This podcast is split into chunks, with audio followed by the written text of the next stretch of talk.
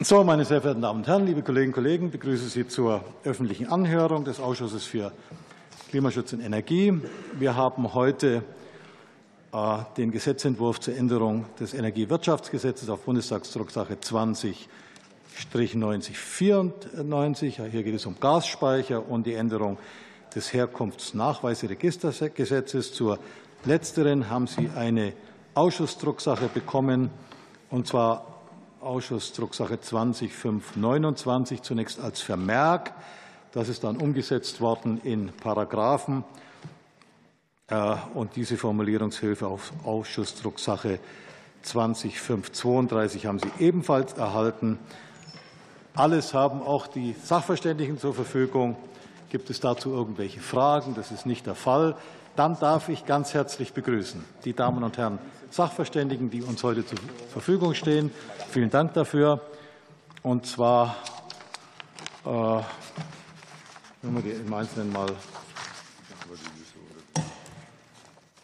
Frau Tetjana Tschuwelina von Tenet, grüß Gott, Sebastian Heinermann, Geschäftsführer Ines Initiative Energienspeicher e.V., dann Dr. Tim Kehler, Vorstand Zukunft Gas e.V., dann Dr. Sebastian Kemper, Geschäftsführer Trading Hub Europe GmbH, Professor Dr. Gerald Linke, Vorstandsvorsitzender DVGW, Deutscher Verein Gas-Wasserfach. Dann Dr. Maximilian Rink, Abteilungsleiter Handel, Beschaffung BDEW, Bundesverband Energie, Wasserwirtschaft. Und Andreas Schröder, Head of Energy Analytics, Independent Commodity Intelligence Services. Der Dr. Zachmann, den der ein oder andere vermisst, ist leider erkrankt, sodass wir auf ihn heute verzichten müssen. Aber er wird sicher noch mal bei anderer Gelegenheit eingeladen werden. Die Kolleginnen und Kollegen des Ausschusses für Klimaschutz und Energie sowie die der mitberatenden Ausschüsse hm, darf ich äh, begrüßen. Für die Bundesregierung begrüße ich äh, den Staatssekretär Stefan Wenzel, der neben mir sitzt. Ich begrüße die Vertreterinnen und Vertreter der Länder, der Medien und äh, viele Gäste, die hier im Saal sind die im Internet sind, die im Parlamentsfernsehen sind und die sich interessieren für das Thema. Zum Ablauf der heutigen Anhörung zunächst folgende Erläuterung. Die Sachverständigen erhalten die Gelegenheit für ein Eingangsstatement von jeweils drei Minuten. Sie sehen auf dem Bildschirm ähm, oben Ihre Redezeit. Anschließend folgen Fragerunden. Wir müssen uns leider heute sehr, sehr stark konzentrieren. Wir müssen vor eins aufhören, weil der Bundeskanzler um 13 Uhr eine Regierungserklärung abgeben wird und wir deswegen pünktlich fertig sein müssen. Ähm, wir werden also in diesen zwei Stunden sehr konzentriert arbeiten müssen. Die Fraktionen sind deswegen übereingekommen, dass pro Wortmeldung eine maximale Zeit für Fragen und Antworten, Fragen und Antworten von insgesamt vier Minuten in der ersten Runde und drei Minuten in den folgenden Runden unbedingt eingehalten werden muss. Bitte wirklich äh, da Disziplin einzuhalten, sonst schaffen wir das alles nicht. Je kürzer also die Fragen der Kollegen, umso länger kann die Antwort der Sachverständigen sein.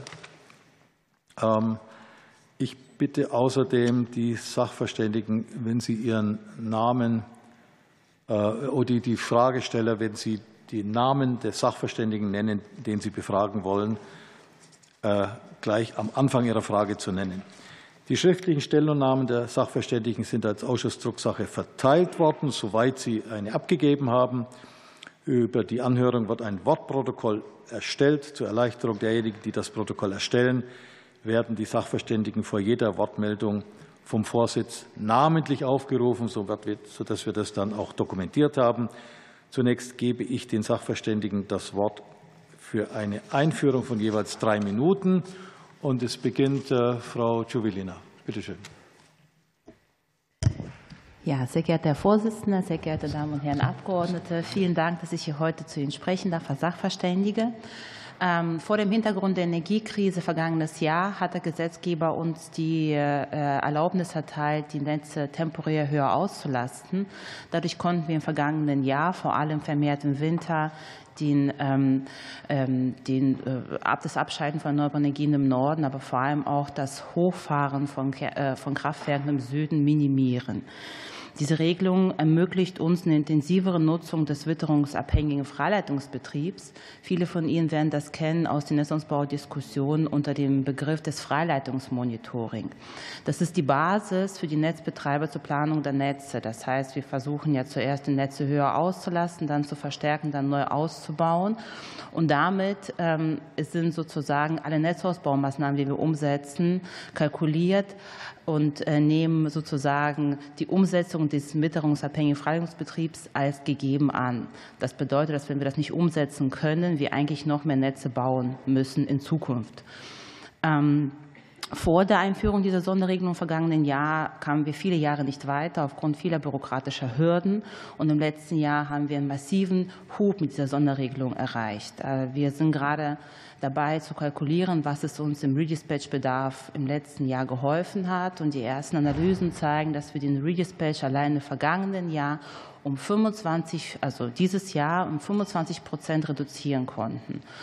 Äh, Übersetzt in Zahlen auch die Kalkulation fürs nächste Jahr, wenn die Verlängerung kommt, dieser temporären Höherauslastung, bedeutet das eine Reduktion äh, der Kosten für Redispatch um eine bis anderthalb Milliarden Euro pro Jahr.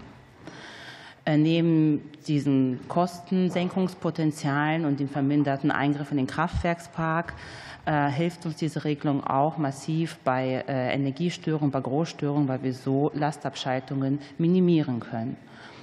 Ähm, ich habe genau vor diesem Ausschuss vor etwa einem Monat äh, äh, Statement bezogen zum Thema Netzentgeltzuschuss für die Übertragungsnetzbetreiber. Wie es mit diesem Thema weitergeht, werden wir heute erfahren. In jedem Fall haben aber ja alle geladenen Netzbetreiber deutlich gemacht, dass die Netzentgelte hoch bleiben werden perspektivisch. Zunächst wegen den hohen Redispatch-Kosten und dauerhaft auch wegen den vielen Investitionen in unsere Energieinfrastruktur. Und vor diesem Hintergrund müssen natürlich alle Maßnahmen ergreifen, um die Netzentgelte zu senken. Und äh, ein bis anderthalb Milliarden Euro weniger für Redispatch pro Jahr ist da schon eine große Hausnummer, weshalb wir äh, diese Verlängerung der temporären Höherauslastung sehr unterstützen und damit äh, uns sehr stark für diese gesetzliche Regelung aussprechen. Vielen Dank. Vielen Dank, Herr Heinermann. Ja, sehr geehrter Herr Vorsitzender, sehr geehrte Abgeordnete, meine sehr verehrten Damen und Herren! Mit der Einführung des Gasspeichergesetzes im April 2022 sollte sichergestellt werden, dass die Gasspeicher vor dem Winter gut gefüllt sind, um für die kalte Jahreszeit vernünftig vorzusorgen. Wir sind in den darauffolgenden Winter mit zu 100 Prozent gefüllten Gasspeichern gestartet. Das Ziel des Gesetzes wurde also zunächst einmal erfüllt. Trotzdem wird nun im Detail weiter reguliert. Ein Monitoring soll Speicher, einzelne Speichernutzer identifizieren, die die Füllstandsvorgaben nicht einhalten und das obwohl die Füllstandsvorgaben auf Speicheranlagen und nicht auf einzelne Nutzer bezogen sind. Ein Ausspeicherverbot soll äh, vermeiden, dass Füllstandsvorgaben unterschritten werden und das selbst dann noch, wenn die Speichernutzer die Belieferung ihrer Kunden gar nicht mehr anders darstellen könnten. Mit neuen Bußgeldern soll sichergestellt werden, dass sich die Speicherbetreiber an die Vorgaben halten, obwohl viele der Betreiber die Mechanismen insbesondere zum Entzug von Kapazitäten noch nie anwenden mussten. Verbunden mit den Vorschlägen ist ganz offensichtlich der Wunsch, die Dinge richtig machen zu wollen. Wir sind aber der Auffassung, und das ist meine Empfehlung auch an den Ausschuss, dass wir stattdessen überprüfen sollten, ob wir überhaupt noch die richtigen Dinge machen. Die Gasspeicher wurden in diesem Jahr erneut zu 100 Prozent befüllt. THE schreibt in der eigenen Stellungnahme, die Speicher wurden durch die Händler gefüllt, ohne dass THE nach dem Gesetz Maßnahmen ergreifen musste. Und das führt uns vor allem eins vor Augen. Die Gasspeicher werden im Normalfall von den marktwirtschaftlichen Nutzern befüllt. Nur im Krisenfall greift das Gasspeichergesetz und die darin beschriebenen Verfahren. Wir sollten deshalb aus unserer Sicht nicht den Fehler machen und die Prozesse für den Krisenfall zu Lasten des Normalfalls optimieren. Wir sollten den Normalfall, und damit ist die marktwirtschaftliche Gasspeichernutzung gemeint, wieder verstärkt in den Blick nehmen und vor dauerhaften Mehrkosten bewahren. Beispielsweise indem wir darauf verzichten, eine aufwandsreiche Zertifizierung oder ein aufwandsreiches Füllstandsmonitoring einzuführen oder indem wir davon Abstand nehmen, eine Reihe von Zwischenzielen vorzugeben und mit einem Ausspeicherverbot abzusichern, was letztendlich die Nutzer nur davon abhalten wird, die Speicher wirtschaftlich optimal einzusetzen. Wir sind überzeugt, dass es jetzt Zeit wird, aus dem Krisenmanagement herauszukommen und wieder die Bezahlbarkeit in den Blick zu nehmen. Das muss im Übrigen nicht zulasten der Versorgungssicherheit bzw. des Krisenfalls gehen, solange das Füllstandsziel zum 1. November in Höhe von 95 Prozent erhalten bleibt und die Befüllungsinstrumente für THE in verbesserter Form weiterhin zur Verfügung stehen, werden wir auch zukünftig mit gut gefüllten Gasspeichern in den Winter gehen. Ich danke Ihnen. Vielen Dank. Dann äh, Dr. Kehler. Ja, sehr geehrter Herr Vorsitzender, sehr geehrte Abgeordnete, herzlichen Dank, dass ich heute zu den Fragen der Speicherbewirtschaftung und auch der Herkunftsnachweise Stellung nehmen kann. Ich denke, die Bedeutung der Gasspeicher wurde in der Krise sehr deutlich. Die mit hohem Aufwand erreichte Befüllung setzten eine klare Botschaft gegen den Energieterror von Putin. Äh, trotz der hohen Kosten, die damit verbunden waren, war der volkswirtschaftliche Nutzen immens. Die Füllstandsvorgaben sind also wichtig und richtig. Es muss aber beachtet werden, dass hinter den Speichern Unternehmen stehen, die wirtschaftlich agieren. Das Gesetz stärkt in Notlagen die Versorgungssicherheit, mindert aber die wirtschaftliche Attraktivität der Speicher, da die Vermarktung der Kapazitäten eingeschränkt wird. Dies führt zu dem Dilemma, dass, obwohl der volkswirtschaftliche Nutzen offensichtlich ist, der betriebswirtschaftliche Anreiz für ihren Betrieb der Speicher gering sind. Vor diesem Hintergrund gilt es, zwei Dinge in der Diskussion intensiv zu beleuchten. Brauchen wir tatsächlich äh, Vorgaben, die über das EU-Maß hinausgehen? Und das Zweite, ein sehr fokussiertes Thema, äh, wir sollten überlegen, ob wir auch die Porenspeicher mit bestimmten äh, Speicherzielen belegen. Es ist tatsächlich eine kluge Fügung, dass heute Gasspeicher und Herkunftsnachweise für neue Gase gemeinsam besprochen werden. Der volkswirtschaftliche Nutzen der Speicher erschließt sich eben nicht nur aus der kurzfristigen Versorgungsdiskussion, sondern eben auch aus dem Nutzen für das zukünftige Energiesystem, was auf erneuerbarem Strom und speicherbaren Molekülen fußt. Wir brauchen also die Speicher, um Winderzeugung zu puffern oder Sonnenenergie aus dem Sommer in den Winter zu bringen. Ein langfristig wirtschaftlich nachhaltiges Marktdesign, das den Bestand der heutigen Kapazitäten sichert, äh, sollte im Interesse aller Akteure sein. Neben der Infrastruktur wie Speichern und Pipelines sind Herkunftsnachweise die zweite wichtige Säule für einen funktionierenden Markt mit neuen Gasen.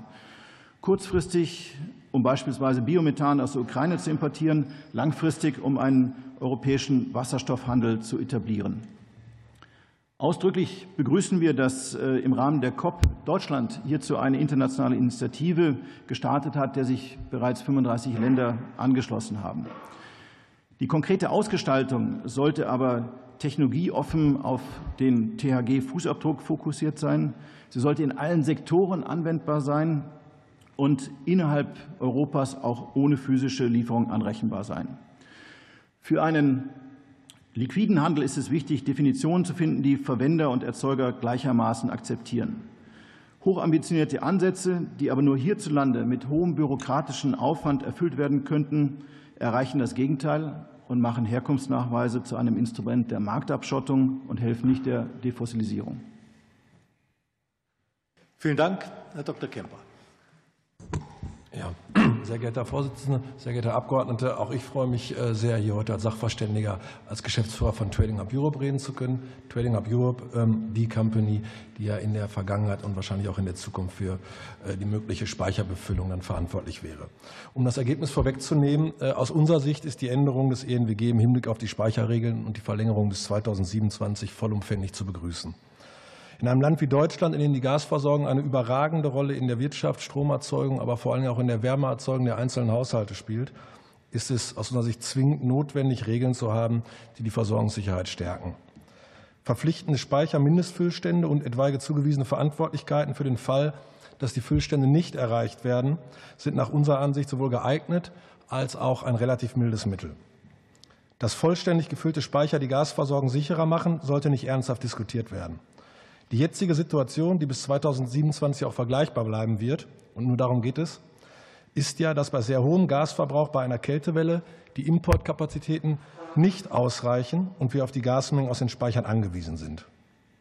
Daher sehe ich die Geeignetheit des Mittels, verpflichtende Speicherfüllstände zu bestimmten Daten, unstreitig als erfüllt an. Im Hinblick auf die Schwere des Eingriffs ist festzuhalten, dass ja weiterhin zunächst der Markt alle Möglichkeiten hat, die Speicher zu befüllen und das auch wunderbar tut.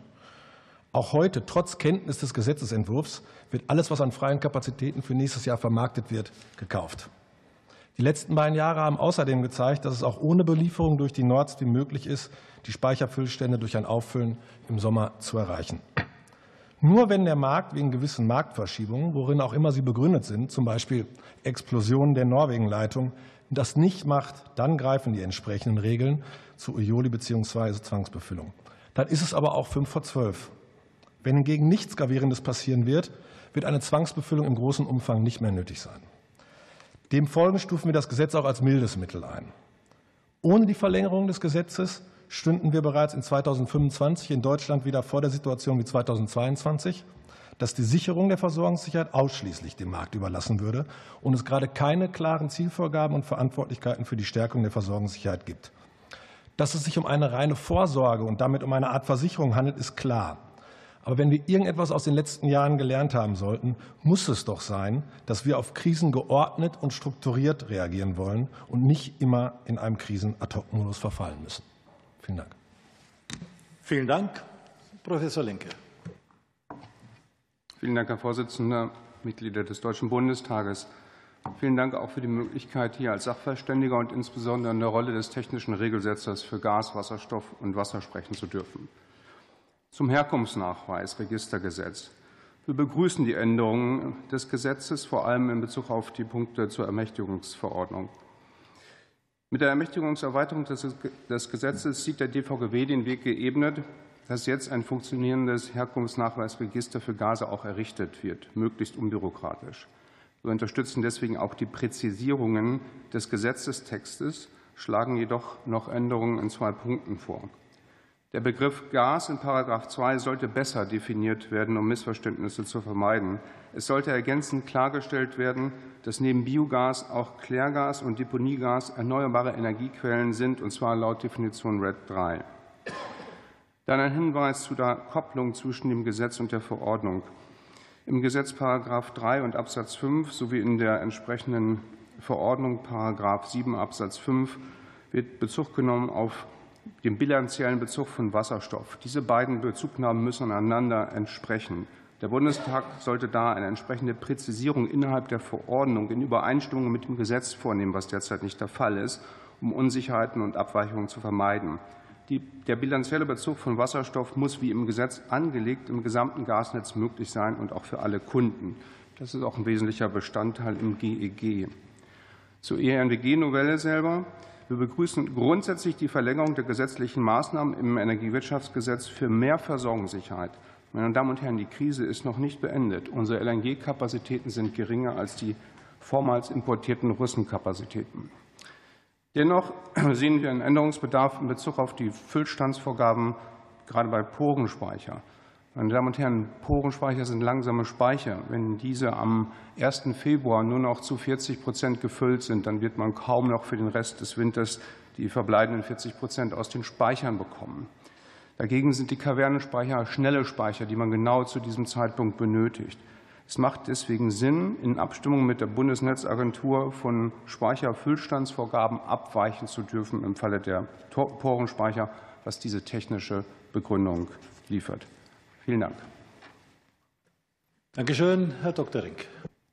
Sehr geehrter Herr Vorsitzender, meine Damen und Herren!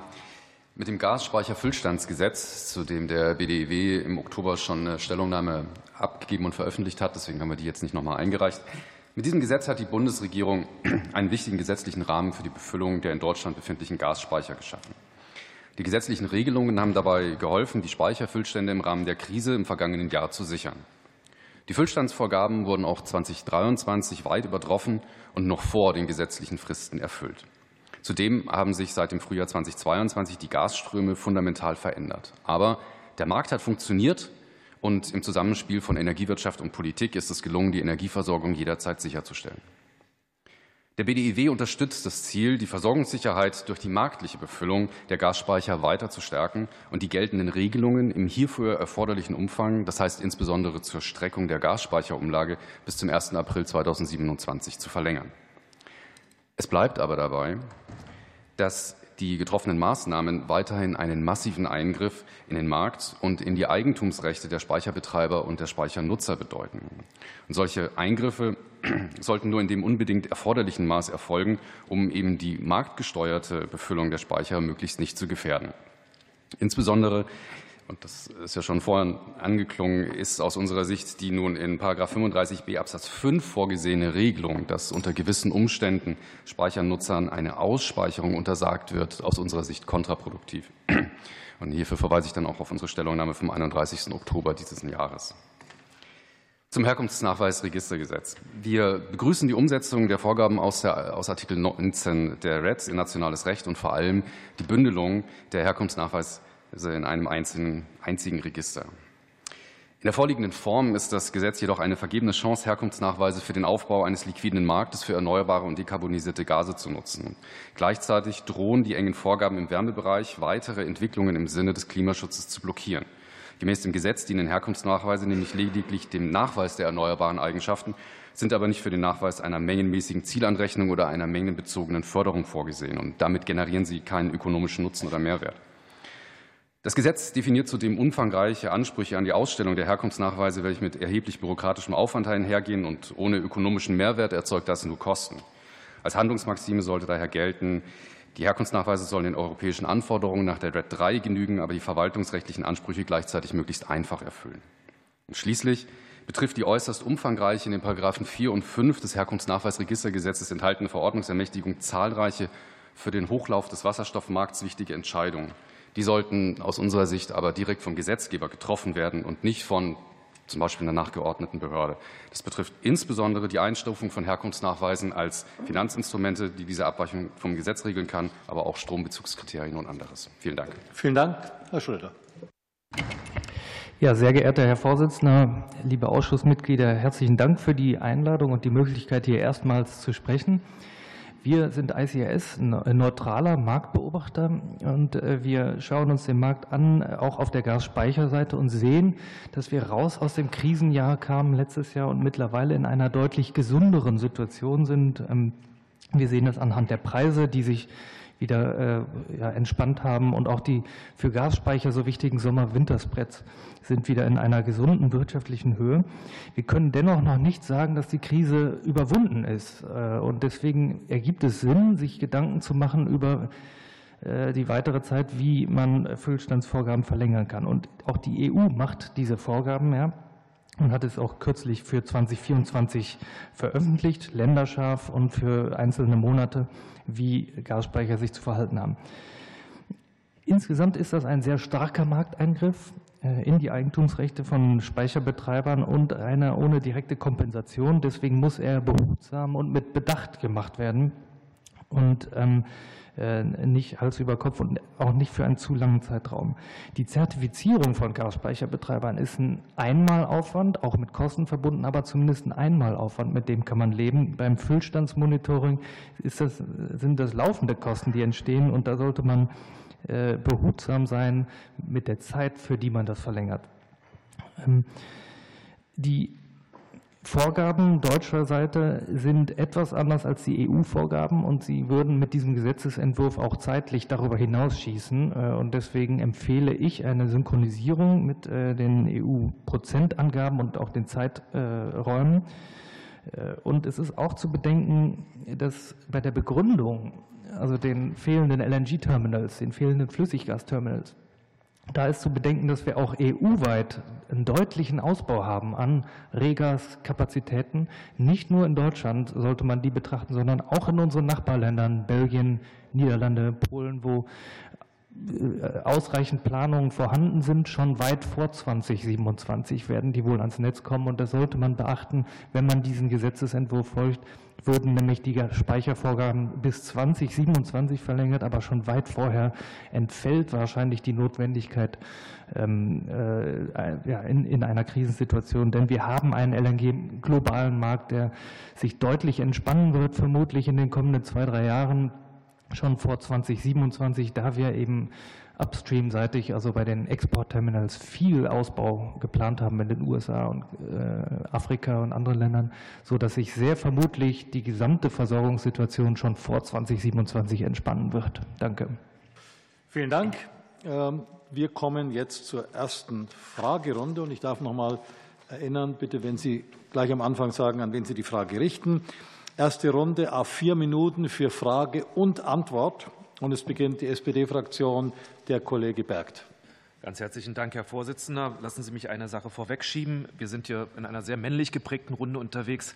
Und ich möchte jetzt nichts Strukturelles oder Ähnliches unterstellen, aber es wäre, sehr gelegen, wenn der einzige weibliche Gast auch mit der vollen Positionsbezeichnung genannt werden würde und nicht nur als von Tenet. Ähm, meine erste Frage richtet sich an Herrn Heinermann. Ähm, und zwar, ähm, wie hätte sich das geplante Ausspeicherverbot auf eine solche Situation ausgewirkt, in der aufgrund unzureichender Importe Gas hätte ausgespeichert werden müssen? Und gibt es alternative Instrumente, die so ein Ausspeicherverbot ähm, ersetzen könnten? Und kam es in der Praxis vor, dass äh, Speicherbetreiber die Vorgaben des Paragraphen 35b oder H im NWG nicht oder nicht ausreichend einhalten, also sodass eine Verschärfung der Bußgeldvorschriften, wie es jetzt vorgesehen ist, also sinnvoll und notwendig ist? Ja, zur ersten Frage, ähm, wie hätte sich das Verbot ausgewirkt? Im Kern ist es so, bestenfalls gar nicht. Äh, Im schlimmsten Fall steht der Speichernutzer vor der Entscheidung, versorgt er seine Kunden nicht mehr weiter oder unterschreitet er die, äh, die Füllstandsvorgaben mit der Konsequenz, dann ein Ausspeicherverbot äh, zu erhalten. Das heißt, äh, wir geraten in eine Situation, wo, wir, wo das Gesetz sozusagen einen Konflikt in der Versorgung schafft, den ich per se erstmal für, für nicht zielführend halte.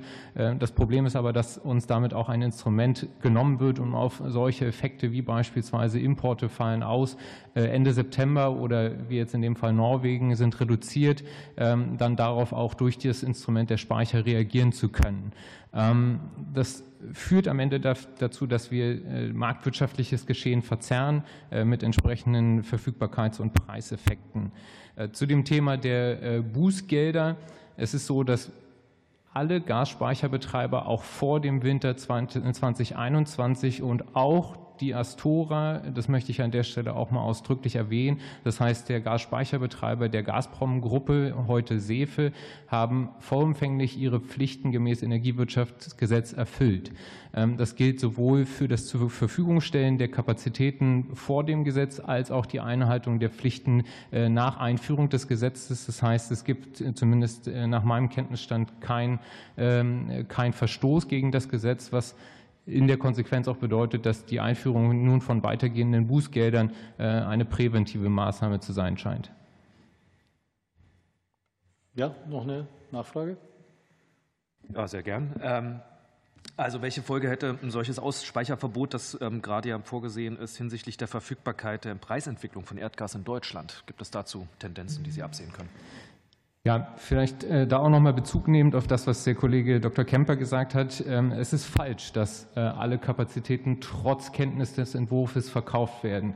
Ganz konkret ist das so, und das hat auch Dr. Kehler schon bereits deutlich gemacht, dass gerade bei langsamen Porenspeichern das Problem besteht, dass eben äh, ein Ausspeicherverbot vermeidet, dass sie noch während des Winters diese Gasmengen dem Markt zur Verfügung stellen können. Das ist für die Versorgungssicherheit nicht zuträglich und das führt letztendlich dazu, dass sie Gasmengen, die sie in diese langsamen Speicher einlagern, nicht zu wirtschaftlichen Preisen mehr veräußern können, weil die Veräußerung nach dem Speicherjahr stattfinden muss. Das heißt, sie haben ein ineffizientes Marktgeschehen, was sich aus diesem Ausspeicherverbot heraus ergibt. Und im schlimmsten Fall ist es so, dass diese Teile an Speicherkapazitäten eben nicht vermarktet werden können. Und das ist das Feedback, was mich aus unseren Mitgliedsunternehmen erreicht zu dieser Frage. Das heißt, da gibt es konkrete Probleme bei der Vermarktung. Und das führt dann am Ende dazu, dass THE in die Rolle versetzt wird, erneut zwangsbefüllen zu müssen mit den entsprechenden Auswirkungen auf die Gasspeicherumlage, die uns, glaube ich, alle hinlänglich bekannt sind. Weitere Fragen? Das ist nicht der Fall. Dann äh, Oliver Grundmann. Ja, eine Frage, äh, die sich an Herrn Kehler äh, richtet. Ähm, Herrn Dr. Kehler, ähm, Bezug nehmend auch auf die Ausführungen von Herrn Heinemann eben. Ähm, Herr Dr. Kehler, Sie haben in Ihrem Statement von den Besonderheiten der Porenspeicher gesprochen. Das kommt ja immer wieder hier zur, zur, zur Sprache.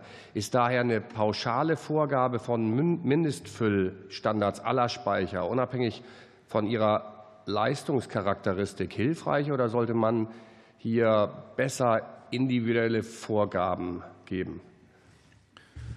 Ja, äh, Herzlichen Dank, Herr Grundmann, für diese Frage, die äh, den Fokus auf einen ganz zentralen Punkt auch lenkt. Äh, es ist ja auch bei äh, einigen Ausführungen bereits angeklungen. Wir haben in Deutschland ja unterschiedliche technische Speichertypen. Das eine sind Kavernenspeicher, in die, wo, wo das Gas in Hohlräumen gespeichert wird, wo relativ schnell ein- und ausgespeichert werden kann. Äh, und wir haben auf der anderen Seite sogenannte Porenspeicher, wo mit sehr viel Aufwand äh, Gas eingespeichert wird und dann eben auch wieder nur mit ähm, relativ viel Aufwand ausgespeichert werden kann. Äh, das heißt, die Geschwindigkeit, in der das Gas, was dort eingelagert wurde, ist geringer als bei den Kavernenspeichern. Und das führt bei einer fixen Füllstandsvorgabe, die zu einem relativ späten Zeitpunkt im Jahr eingehalten werden muss, dazu, dass das, Geld, äh, dass das äh, Gas, was eingespeichert wurde, im Verlaufe des laufenden Jahres, im Verlaufe der aktuellen Heizperiode nicht ausgespeichert werden kann. Es steht also nicht zur Verfügung im Sinne der Versorgungssicherheit. Und das ist ja der zentrale äh, Anlass auch dieses Speicherbefüllungsgesetzes, dass man auch eine Sicherheit hat für die laufende Periode, für den laufenden Winter. Und diese Vorgabe, diese starre Vorgabe widerspricht diesem Anspruch. Wir empfehlen daher für die äh, Porenspeicher mit ihrer technischen Besonderheit, orientiert an deren technischen Kennlinien, eine Sonderregelung mit der Bundesnetzagentur zu vereinbaren. Weitere Nachfrage? Ja, vielen Dank. Dann eine äh, weitere Frage zu einem anderen ähm, äh, Fragenzusammenhang. Wir haben die letzten Wochen und Monate häufig Medienberichterstattung gelesen, die am Rande hier äh, im Grunde äh, zugehören. Und die letzte Woche oder vorletzte Woche war im Panorama und auch im NDR und Tagesschau zu lesen, dass es äh, Betrugsvorwürfe im Bereich von Biokraftstoffen gibt. So, und meine Frage, die im Grunde hier in diese Richtung ähm, geht, welche Anforderungen sind an Herkunftsnachweise für Gas zu stellen, damit diese dazu beitragen, den Markthochlauf von Wasserstoff, all seinen Derivaten sowie von Biogas und Biomethan auch erfolgreich zu unterstützen. Was ist dabei für den internationalen Handel dieser Gase besonders zu beachten? Und sehen Sie, dass das, was bisher getan wird, ausreichend ist? Herr Dr. Kehler. Danke für diese Frage. Äh, man muss an dieser Stelle erstmal differenzieren zwischen dem innereuropäischen und dem internationalen Handel über die Europa, äh, europäischen Grenzen hinweg. Denke, in Europa sind wir in der Lage, wesentlich klarer Definitionen auch zu formulieren, was äh, Herkunftsnachweise und äh, auch deren äh, Einhaltung anbetrifft, als es möglicherweise bei anderen Supply-Routen der Fall ist. Wichtig ist, dass wir die Zertifikate an dem erzielten CO2-Fußabdruck orientieren. Das ist die wesentliche Messgröße, die dort gelten muss. Das Zweite ist, dass wir diese Zertifikate äh, auch innerhalb von Europa unabhängig von äh, der physischen Lieferung auch realisieren können. Wir bauen ein Wasserstoffnetz auf. Das ist noch nicht realisiert, aber wir können natürlich den Wasserstoffhandel jetzt über solche Zertifikate auch schon etablieren. Und das Ganze, ich hatte es bereits ausgeführt, sollte nach Möglichkeit unbürokratisch sein, weil sonst Hürden aufgebaut werden und nicht Vielen Dank. gestärkt wird. Jawohl, ich, wir sehen jetzt alle Frau Nestle, die als nächstes äh, für Bündnis 90 Grüne die Frage stellen wird. An wen, Frau Nestle? Hallo. Herzlichen Dank. Äh, hallo, ich möchte meine Frage gerne an Herrn Schröder richten. Vielen Dank auch für die Möglichkeit, die Frage hier ausnahmsweise online zu richten, aus gesundheitlichen Gründen. ich mache mal einmal kurz meinen Ton aus, weil es ganz schön doll halt. Eine Sekunde. So, jetzt höre ich sie augenblicklich nicht mehr, aber ich mache sie gleich wieder an. Ähm, ja, Herr Schröder, ich habe bei verschiedenen Experten rausgehört äh, und äh, kann dem selbst auch gut folgen, äh, dass dieses Gasspeichergesetz sehr, sehr wertvoll war in den Zeiten, als wir in einer wirklichen Krise steckten, weil es wirklich Sicherheit geschaffen hat dass es aber auch ganz sinnvoll ist, weil es ja natürlich doch ein deutlicher Markteingriff ist, auf die Zeit auch wieder rauszukommen. Es sind ja schon verschiedene Ideen äh, hier im Raum genannt worden heute. Ich würde gerne noch mal bei Ihnen abfragen, was Sie davon halten. Zum Beispiel ähm, das Speichergesetz äh, vielleicht äh, nur ein Jahr kürzer zu verlängern als bisher vorgesehen, ähm, die aus, das Ausspeicherverbot vielleicht rauszunehmen. Dann wurde diese 40 Prozent Füllstandsvorgabe mehrmals genannt, ähm, manchmal irgendwie, dass man sie nur für Porenspeicher aufhebt. Äh, man könnte natürlich eventuell auch generell aufheben. Ich glaube, Sie haben sogar gesagt, man könnte alle Prozentzahlen an EU anpassen. Wäre das nicht jetzt vielleicht auch ein einfach jetzt nochmal so ein Eingriff, jetzt nochmal die Prozentzahlen zu ändern? Also wie würden Sie diesen, die Unruhe, die dadurch verursacht wird, bewerten? Äh, oder meinen Sie, das ist es noch wert, äh, auch äh, wenn das Gesetz ja vielleicht nicht, also dieser Teil des Gesetzes nicht für die Ewigkeit sein soll? Herzlichen Dank für die Frage, Frau Nestle. Also tatsächlich, ich hoffe, man kann dieses Mikro besser hören. Also tatsächlich ist zu empfehlen, wenn man verlängert, dann nur für einen kurzen Zeitraum zu verlängern, weil jetzt schon abzusehen und den Markt quasi zu ähm, kontrahieren bis 2027 ist ein sehr starker Markteingriff. Äh, wir können jetzt aber noch nicht absehen, ob das wirklich sinnvoll ist. Denn, äh, wie eben beschrieben, die Marktsituation ändert sich wahrscheinlich gewaltig. Wahrscheinlich, vielleicht haben wir gar kein Versorgungssicherheitsproblem mehr in schon ein, zwei Jahren. Daher finde ich sinnvoll, erstmal für ein Jahr zu verlängern. Und auch die EU tut ja dies. Sie hat jetzt vor wenigen Wochen die äh, Füllstandsvorgaben für einzelne Länder äh, vorgegeben. Und es ist jetzt zu empfehlen, dass man diese Prozentzahlen dann auch eben angleicht. Also warum hat die EU eine 45 Prozent, Deutschland aber ein 40 Prozent äh, Ziel für Februar? Ähm, äh, das erschließt sich mir nicht ganz. Da könnte man auch, wie eben schon äh, angeklungen, unterscheiden zwischen den verschiedenen technischen Speichertypen, Porenspeicher, Kavernen etc. Und ähm, es ist auch zu überlegen, ob man dieses Ausspeicherverbot, das ja ein kleiner Teil dieses Gesetzes ist, ob man das nicht einfach auslässt, weil es eben die Betriebsführung doch sehr einschränkt bei Gasspeicherbetreibern und dann vielleicht vor allem für die Porenspeicher. Frau Nestle, Nachfrage? Herzlichen Dank. Ich kann die Uhr gerade nicht sehen. Ich frage einfach in der zweiten Runde weiter. Danke. Herr Hilze. Ja, vielen Dank, Herr Vorsitzender. Meine Frage geht an Herrn Dr. Rink. Ähm, wir haben ja schon von einigen Sachverständigen gehört, dass es also sinnvoller wäre, quasi sich äh, dem Markt das wieder zu überlassen. Und nun sprachen Sie davon, unter anderem von den sogenannten Monitoringpflichten, die letztendlich nicht nur die ähm, äh, Kosten verursachen bei der, bei der Einspeicherung, die natürlich äh, stattfindet, aber eben auch bei diesen Monitoringpflichten. Das wären quasi laufende Kosten, also die immer wiederkehren. Ähm, können Sie die nicht auf dem Heller und Pfennig aber in welchen Größenordnungen sich diese äh, Kosten äh, bewegen werden? Bitte schön. Ähm, von den Monitoringpflichten habe ich nicht gesprochen. Tut mir leid. Dann habe ich Sie falsch verstanden. Ja. Äh, die laufenden Kosten, Sie erwähnten laufende Kosten, die sozusagen immer wiederkehren durch dieses Gesetz. Herr Rink. Und dann durch, durch welchen Teil des Gesetzes meinen Sie? Bitte? Durch, durch welchen Teil? Also ich, zum Herkunftsnachweisregister Ja, ja, ganz genau.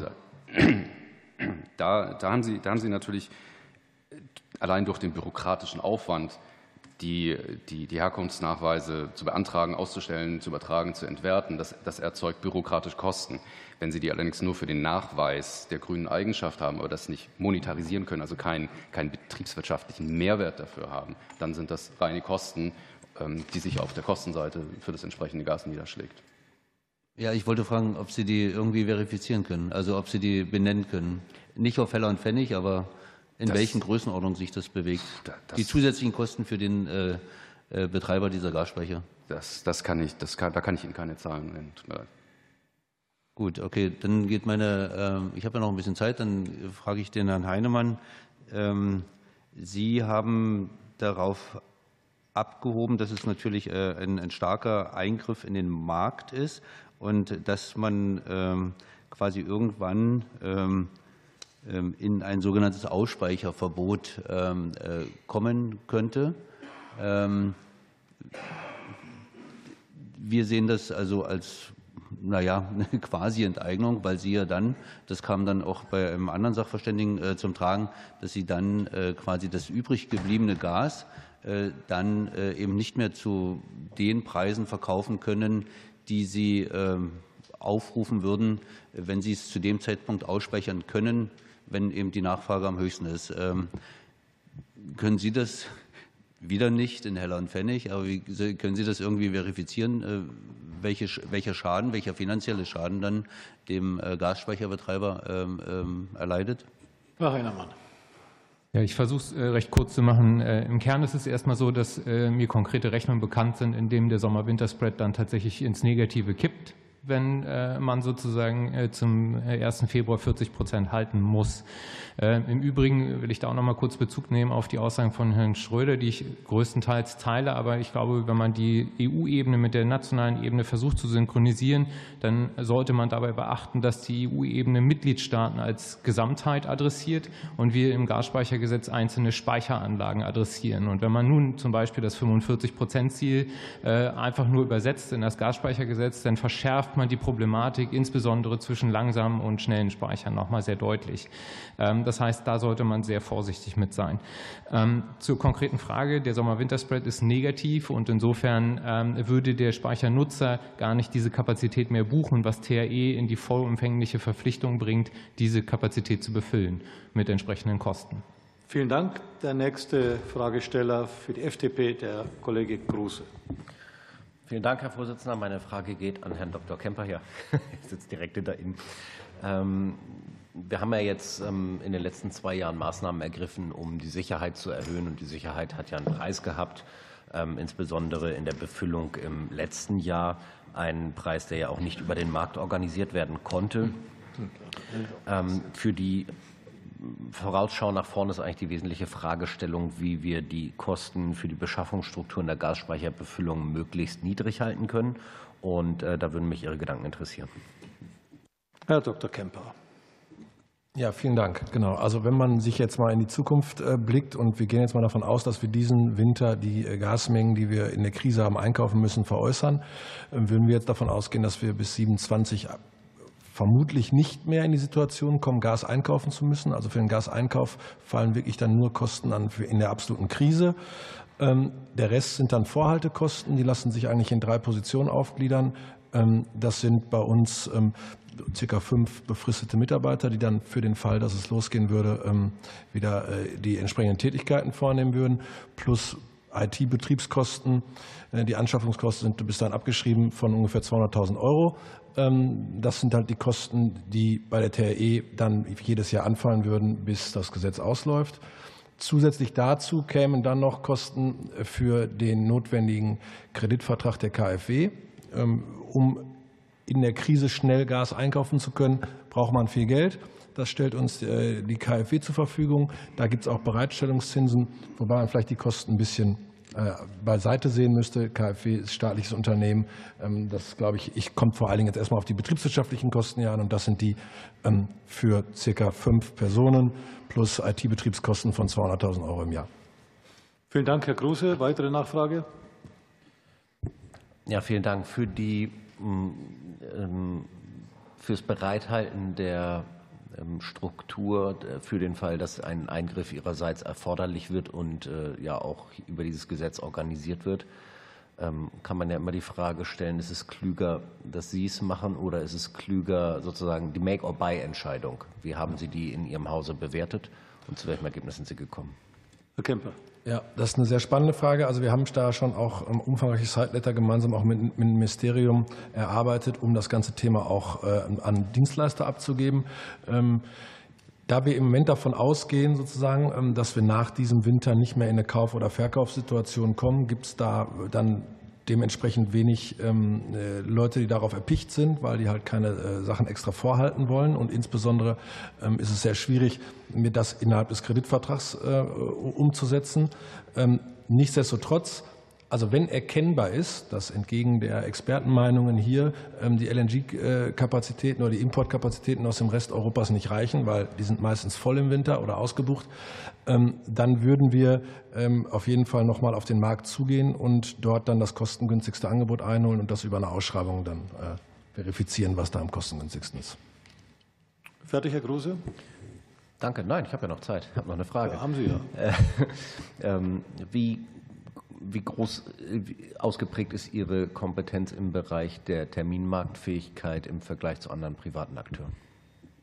Ähm, also da bei uns im Dispatching alles erfahrene Händler sitzen, die auch meistens von äh, sehr großen anderen Händlern kommen, die können das genau wie jeder andere Händler auch.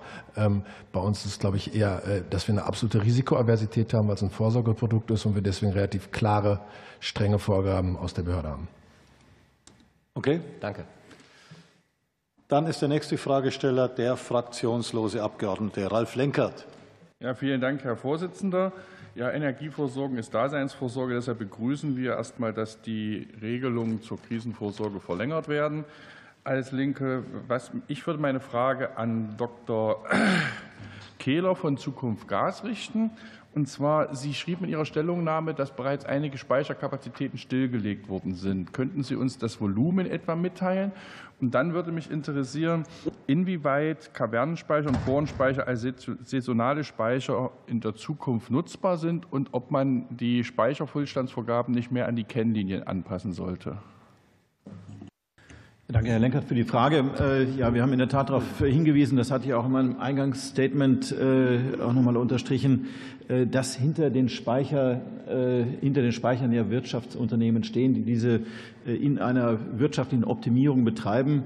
Es geht darum, ja, im Sommer günstiges Gas einzukaufen und im Winter ist dann, wenn die Nachfrage höher ist, dann auch mit einer Marge weiter zu verkaufen. Das ist die wirtschaftliche Logik dahinter.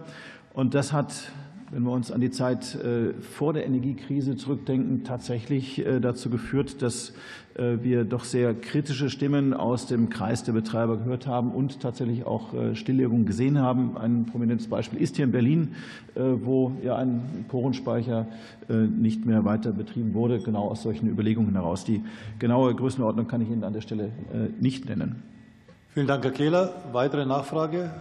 Ja, mich würde noch interessieren, äh, die Umrüstung auf Wasserstoff- oder Gasgemische. Welche Kosten entstehen da bei den Gasspeicherbetreibern, auch abhängig ob Bohren oder Kavernenspeicher? Herr Kehler. Dazu gibt es derzeit äh, verschiedene Pilotuntersuchungen. Ähm, und ich äh, vermute, dass meine technischen Kollegen dazu noch vertiefter und detaillierter antworten können. Ralf Lenkert, weitere Nachfrage? Ich würde dann eine Frage an Frau Schuljana Leiterin Politik von Leiterin Politik. Absolut. Ja, und zwar, Sie führten vorhin aus, dass Sie das begrüßen, dass die Netze höher ausgelastet werden können. Das begrüße ich auch. Mich würde interessieren, welche Nebenwirkungen das hat bei den Übertragungsverlusten durch diese höhere Auslastung und ob Sie, da die jetzt eine Verlängerung bekommen haben für die Vorstellung des neuen Szenariorahmens Netzentwicklungsplan, ob Sie das in den Szenariorahmen mit einkalkulieren, das vielleicht dauerhaft oder als Option einkalkulieren, dauerhaft diese Übertragungsleistung zu erhöhen. Frau Tschuwilina. Ja, vielen Dank. Ähm, ich fange mal mit der zweiten Frage an. Ich habe ja ausgeführt, dass es die Basis ist nach unseren Planungsprinzipien, dass wir zunächst die Höherauslastung annehmen, dann die Netzverstärkung, Netzausbau. Das bedeutet, dass das alles bereits schon in allen Netzentwicklungsplänen als gegeben, vorhanden angenommen wurde. Und auf dieser Basis wurden die Verstärkungs- und Netzausbaumaßnahmen ausgewiesen. Das Problem war, dass es viele Jahre aufgrund der genehmigungsrechtlichen Situation, weil die Genehmigungen sehr langwierig und komplex waren, nicht vorangegangen ist, sprich wir diese Kapazitäten nicht heben konnten. Jetzt sind wir in diesem Bereich mit dieser Regelung und brauchen deshalb auch äh, die Unterstützung für die Verlängerung der temporären Maßnahme, bis wir sie in eine dauerhafte überführt haben. Wir brauchen noch ein bisschen Zeit, um mit den Betreibern der angrenzenden Netzinfrastruktur, das sind zum Beispiel die FNB Gas, das ist die Deutsche Bahn und Telekom, einfach äh, auszuhandeln, welche Maßnahmen diese ergreifen müssen zum Schutz ihres Personals. Sie müssen zum Teil Erde äh, einbauen, sie müssen zum Teil einfach gewisse Schutzausrüstungen ausbauen. dann können wir diese Höherauslastung auch dauerhaft in Betrieb lassen. Und natürlich ist eine Höherauslastung immer mit Netzverlusten verbunden. Die Kosten für die Netzverluste sind aber wesentlich geringer als die Einsparungen beim Redispatch, die wir hier gesehen haben. Ich habe ja gesagt, pro Jahr 1 bis 1,5 Milliarden. Vielen Dank. Dann kommen wir zur zweiten Runde. Hier haben wir vereinbart drei Minuten mit Frage und Antwort. Und es beginnt der Kollege Bergt von der SPD-Fraktion. Ganz herzlichen Dank, Herr Vorsitzender. Ähm, meine Fragen richten sich an Frau Schibolina. Die ÖNB-Maßnahmen zur Systemstabilität nehmen aktuell zu. Was ähm, unternehmen Sie von ÖNB-Seite aus, um die Redispatch-Kosten weiter zu minimieren? Und welche Maßnahmen braucht es von der politischen Seite? Vielleicht ein kleiner Deep Dive in die, in die technischen Sachen. Und die zweite Frage, die ich anschließen möchte, ist, dass wir aufgrund der Maßnahmen der Bundesregierung im Gasbereich die Speicher ja gut gefüllt haben, was natürlich auch ein bisschen Geld gekostet hat. Versorgungslage als solches entspannter. Aber können Sie den Zusammenhang zwischen einer guten Gasversorgung und der Entlastung der Verbraucher im Strommarkt, gerade in Bezug auf die ÖNB-Leistungen, die der ÖNB als solches anbietet, ähm, mal konkretisieren? Beziehungsweise was braucht es, um den, in dem Zusammenhang zwischen Gasversorgung und Entlastung der Verbraucher gegebenenfalls zu verstetigen oder das noch besser runterzukriegen? Ja, bitte schön, Frau Schugelina. Ja, vielen Dank. Äh, zunächst mal zu den Redispatch-Kosten. Also natürlich ist das Wichtigste, das A und O beim Senken der Redispatch-Kosten Netzausbau und Verstärkung. Wir sind sehr hinterher. Wir haben enorme Fortschritte gemacht. Wir haben Konverter, Spatenstich jetzt an diesem Montag beim Südostlink gehabt. Wir bauen den Südlink und sind in allen Projekten auch aufgrund, also nochmal Danke an die Bundesregierung und auch in die Abgeordneten aufgrund der Beschleunigungsmaßnahmen in diesem Jahr massiv vorangekommen.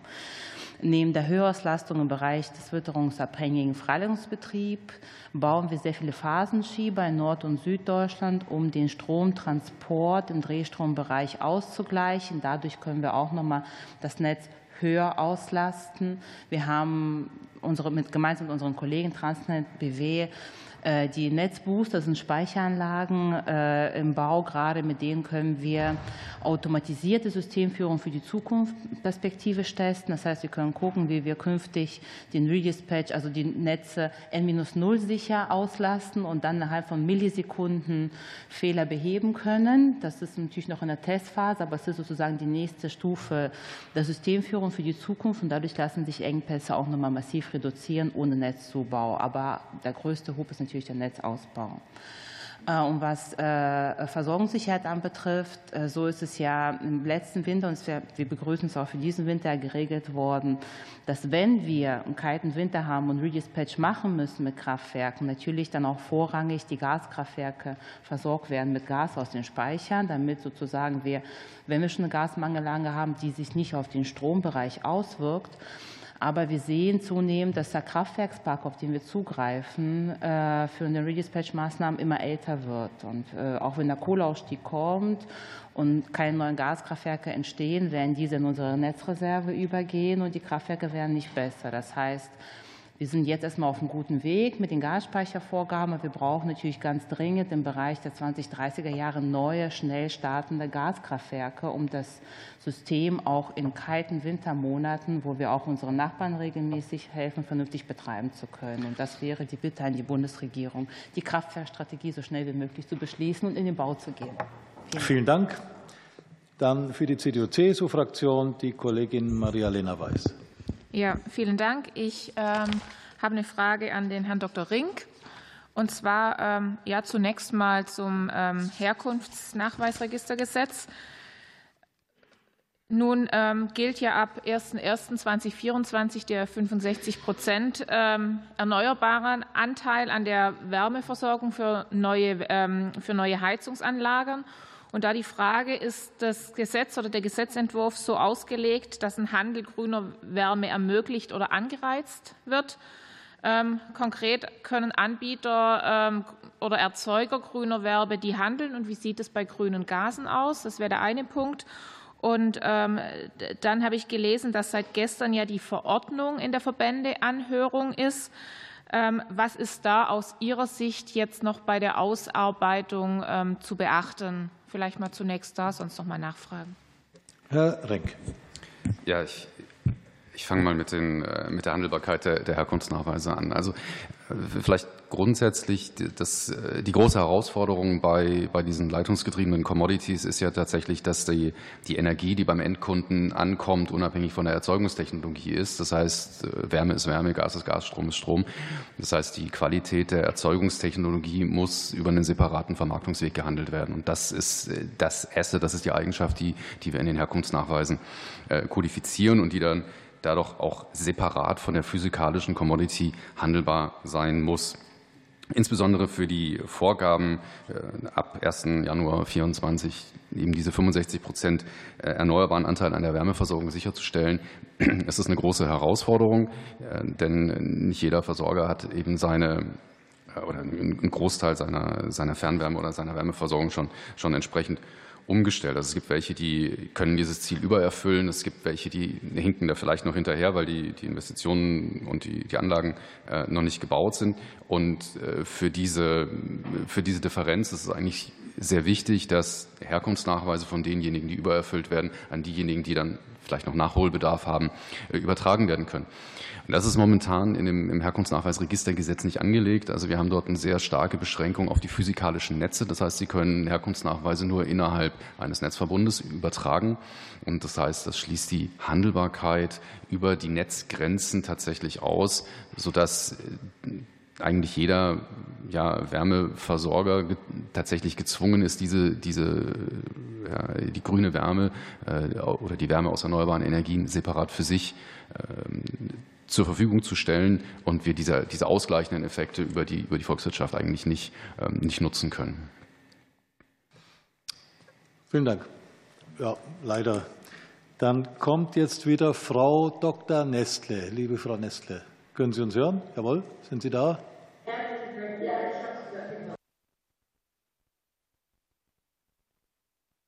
Meine Frage richtet sich diesmal an Herrn Heinermann. Ich würde auch bei Ihnen gerne noch mal nachfragen.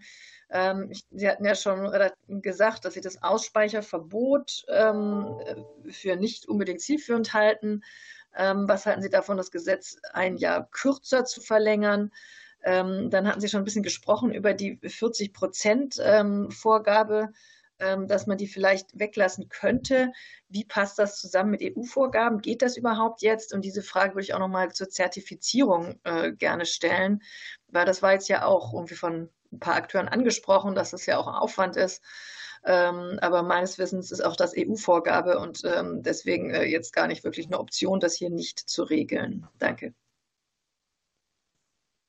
Frage schließe ich mich gerne der Auffassung von Herrn Schröder an. Ähm, ich glaube, dass es sinnvoll ist, das Gesetz vielleicht erstmal äh, zu einem oder für ein Jahr zu verlängern. Äh, wir halten es jetzt auch für verfrüht, die Entscheidung zu treffen, das äh, direkt bis 2027 zu, vorzuschreiben, insbesondere wegen den EU-Vorgaben. Ähm, das bringt mich dann auch zu der Zertifizierungsfrage. Uns ist natürlich vollkommen klar, dass die EU vorgibt, eine Zertifizierung einzuführen. Ich glaube aber, es ist wichtig, dass wir auf der nationalen Ebene da ja einen großen Spielraum haben, inwieweit so eine Zertifizierung und der Prozess dazu ausgestaltet ist. Und hier ist es, glaube ich, wichtig, wirklich äh, einen aufwandsarmen Prozess zu gestalten. Denn letztendlich, wenn man ganz ehrlich ist, ist die Grundlage zur Einführung dieser Zertifizierung mit der Verstaatlichung der Player, ähm, die, denen sozusagen missbräuchliches Verhalten vorgeworfen worden ist, äh, entfallen, sodass sich eigentlich diese Zertifizierungspflicht zwar noch ergibt aus dem EU-Recht, aber nicht mehr wirklich zielführend ist. Denn Stand heute haben wir Gasspeicherbetreiber, die das seit Jahren, Jahrzehnten machen äh, und aller Voraussicht nach ja auch weiterhin ihren Pflichten dort äh, solide nachgehen können und werden. 40 ähm, Prozent Ziel äh, weglassen. Ich würde das tatsächlich empfehlen. Wir würden empfehlen, die Zwischenziele grundsätzlich zu reduzieren. Es ist vollkommen klar, dass äh, das im Widerspruch erstmal steht zu den äh, Füllstandszielen, die auf der EU-Ebene vorgegeben werden. Äh, aber ich glaube, dass die Mechanik des Gasspeichergesetzes einfach eine gänzlich andere ist als die Perspektive der EU. Ähm, man sollte vielleicht vor dem Hintergrund auch noch mal darüber sprechen, welche Instrumente einzusetzen sind, denn die EU-Füllstandsziele, wie ich es vorhin auch schon sagte, beziehen sich ja auf einen Mitgliedstaat insgesamt. Und ich glaube, das ist ein deutlich weniger invasiver Eingriff, als wie ihn jetzt sozusagen im Gasspeichergesetz vorliegt vorliegend haben. Insofern ähm, ist die Debatte, glaube ich, auch noch mal ein Stück weit anders gelagert. Und das bringt mich auch noch mal auf das Thema der Befüllungsinstrumente. Ich glaube, die Make-or-Buy-Entscheidung sollte tatsächlich äh, so getroffen werden, dass das Befüllen outgesourced wird von THE, weil das einfach durch die aktiven, aktiven Player effizienter gemanagt werden kann. Vielen Dank. Steffen Cottret für die AfD. Ja, vielen Dank. Ähm, Frau äh, Schuviliana, ich hoffe, ich habe das äh, richtig ausgesprochen, bitte um Entschuldigung. Ähm, die Höherauslastung der Netze. Ähm, wenn das so gut wäre, warum hat man das eigentlich nicht schon früher gemacht? Ähm, ich denke mal, das liegt äh, daran, dass wir also Erzeugerkapazitäten ähm, ja, rausgenommen haben aus dem Markt, dass wir ausgestiegen sind aus der Kernenergie, Kohlekraftwerke zurückfahren und deswegen muss ja eben dieser Netzausbau stattfinden. Ähm, müsste ja sonst so nicht stattfinden und deswegen, ja, weil dieser Netzausbau hängt, müssen also die Netze jetzt höher ausgelastet werden. Warum hat man das nicht früher gemacht, wenn es eben äh, jetzt ähm, wohl äh, so eine ganz äh, gute Variante ist? Sie haben es ja schon angedeutet, es ist mit Kosten verbunden, aber wie ist dort ähm, die Versorgungssicherheit? Man wird ja wohl nicht ohne Grund das früher nicht gemacht haben. Frau Tschuwilina. Ja, vielen Dank. Es ist nicht so, dass es früher nicht gemacht wurde. Früher hieß das, also es heißt jetzt witterungsabhängiger Freileitungsbetrieb, hieß früher Freileitungsmonitoring. Das ist eine relativ bekannte Begrifflichkeit auch in der Energiewirtschaft, äh, weil man das schon seit Jahren gemacht hat. Tennet war hier auch Vorreiter und wir haben schon 2009 damit angefangen.